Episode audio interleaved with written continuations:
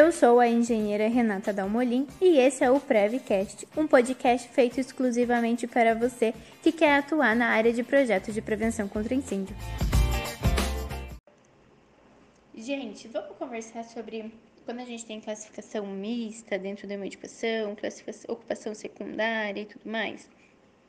Como é que funciona isso? Nós temos ocupação principal, ocupação secundária, uma edificação mista e também temos ocupação subsidiária. A ocupação principal é a ocupação que comanda a edificação. Se eu tenho um prédio residencial e embaixo a sala comercial, a ocupação principal é uma edificação residencial. E as salas comerciais embaixo é a ocupação comercial, mas é uma ocupação secundária, não é a principal da edificação. Isso torna com que a minha edificação seja classificada como mista. Porém, ela só será considerada mista se a ocupação secundária tiver uma área é, superior a 10% área total da edificação.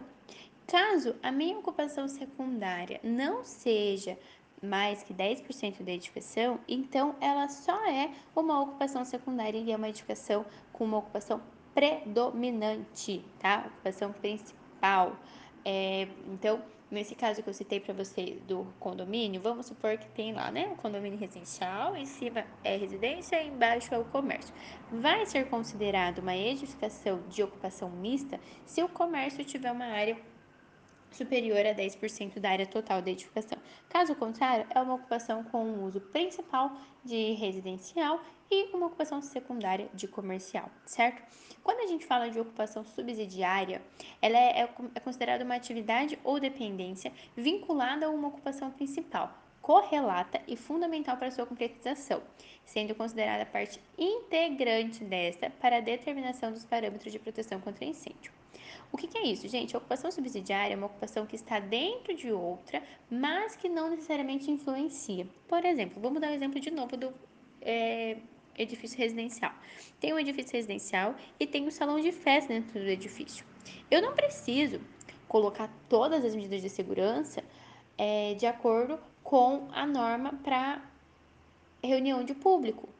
Porque o salão de festa é uma reunião de público? É, mas ela é uma ocupação subsidiária, ela é uma ocupação que ela tá lá para auxiliar o edifício residencial. Não vai ter uma formatura, um casamento, uma festa, um negócio né, estrondoso dentro desse salão de festa. É apenas uma área de lazer para a galera poder utilizar dentro do, da ocupação principal, da ocupação predominante, certo? Então, ocupação mista, ela só vai ser considerada mista se a ocupação secundária tiver aí mais de 10%, tá?